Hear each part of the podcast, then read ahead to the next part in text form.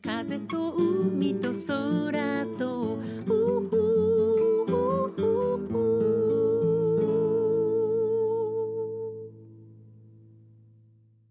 皆さんおはようございます。エポ風と海と空との時間がやってまいりました。制作作業が楽しくて相変わらずのおうち引きこもりな私です。夫のうさちゃんも今ちょうど忙しい時期なんですけどさすがにどこにも出ようとしない私に夫がたまには外に行った方がいいよと声をかけてくれた時テレビのニュースで北部の桜が満開ですというニュースを耳にしました。さすがにいても立ってもいられず先日久しぶりにちょっと遠くまでドライブをして泣き尋常と八重岳に桜を見てきましたよ。泣き人の桜はお城のフォルムと桜の色が本当に見事でうっとりしながら風景を楽しみました。結構人も出ていて賑わっていました。そして入り口で2組の知り合いの家族にばったりそれも嬉しかったです。すごい確率ですよね。知り合いに会うなんて。しかも2家族ですよ。いつもライブの写真でお世話になってるジャン松本さんご夫妻。最後にお会いしたのは2020年の2月アクアノームで写真を撮っていただいたのが最後だったかな。もう一方は神奈川県葉山の地元にあるイタリアの食材屋さんのご夫婦。我が家のイタリア飯の食材調達でいつもお世話になっていたお店のご主人です。葉山のお店は娘さんご夫婦に任せて最近残波岬の方に移住されたということでこれまた嬉しい再会でした。泣き尋常まで来たら八重岳の桜も見ないとねということで八重岳にもこの後行きました。道をぐんぐん上に向かって走っていくと道の両脇が全部桜。夢みたいでした。本当に綺麗でしたよ。まるで桜のトンネルですね。あんなに美しい道県外にはないと思います。泣き尋常でも八重岳でも皆さん写真を撮りながら桜を楽しんでいらっしゃいました。いつも思うけど桜は青空に映えますね。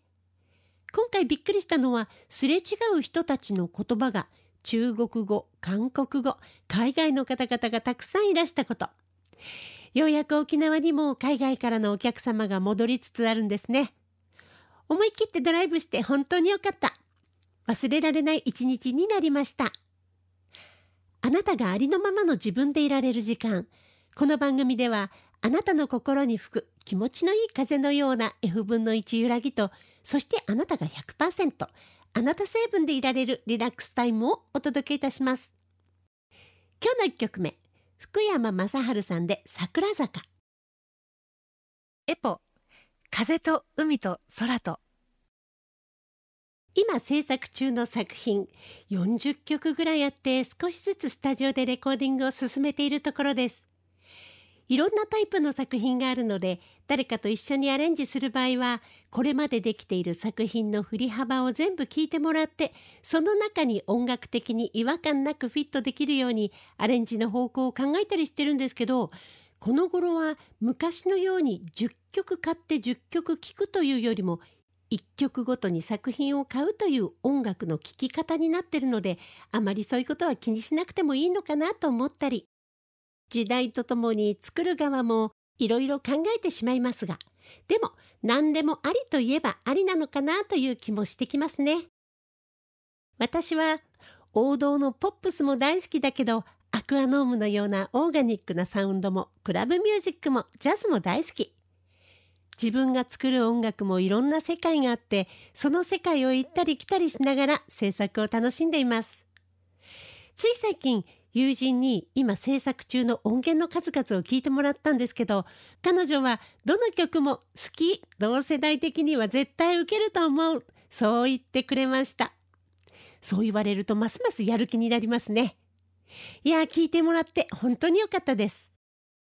こんな曲を自分が歌うのはどうかなとお蔵入りにしようと思っていた作品もあったんですけど思い切って彼女に聞いてもらったら「エポこれは絶対にやった方がいい共感する女子たちいっぱいいると思う」と絶賛をいただいてこの曲はお蔵入りのファイルから表舞台に昇格。完成に向けて今再構築しているところです。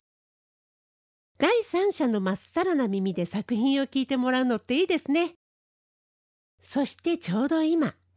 アルバム用のウフフフのセルフカバーバージョンを作っています。この前新しい方向性のデモ音源をアレンジャーコンポーザーの松本明彦さんに聞いてもらったところでした。彼は海外の映画作品をはじめ踊る大捜査線ドラマの劇中音楽映画音楽で大活躍中のコンポーザーそしてアレンジャーとしても巨匠の域に入っている若手のミュージシャンです。松本晃彦さんは私は通称ライト君と呼ばせていただいてます。ライト君は私が20代の中頃若手バンドのオーディションをした時に選ばれたキーボーディストでした。彼は早稲田大学のテニス部の大学生。ピアノがすごく上手でした。当時彼はすでに大手企業の内定ももらっていたそうなんですけどオーディションに見事合格して内定を断り音楽の道に進んだとのことでしたなんでライト君と呼ばれているかというとすごくいい意味で軽やかな少年だったから一緒にいてすごく気持ちが軽くなれる素敵な人ですとにかく明るいすべてにおいてライト感覚だったからライトくんというニックネームがつきました。月日が流れ、その彼が今や巨匠。ウフフフは従来のアレンジと並ぶ新しいアレンジでオリジナルの良さを保ちつつすごくかっこよくなりそうですよ。皆さんも楽しみにしていてくださいね。時あさこさんに書き下ろしたこの曲、ギフト。この作品も彼のアレンジです。時あさこさんとエポでギフトあなたはマドンナエポ風と海と空と2月になりましたね2月はまだ冬の真っ盛り沖縄も今年はとても寒い日がありましただけど昨日立春を迎えて暦の上では春ですそれは一年の始まり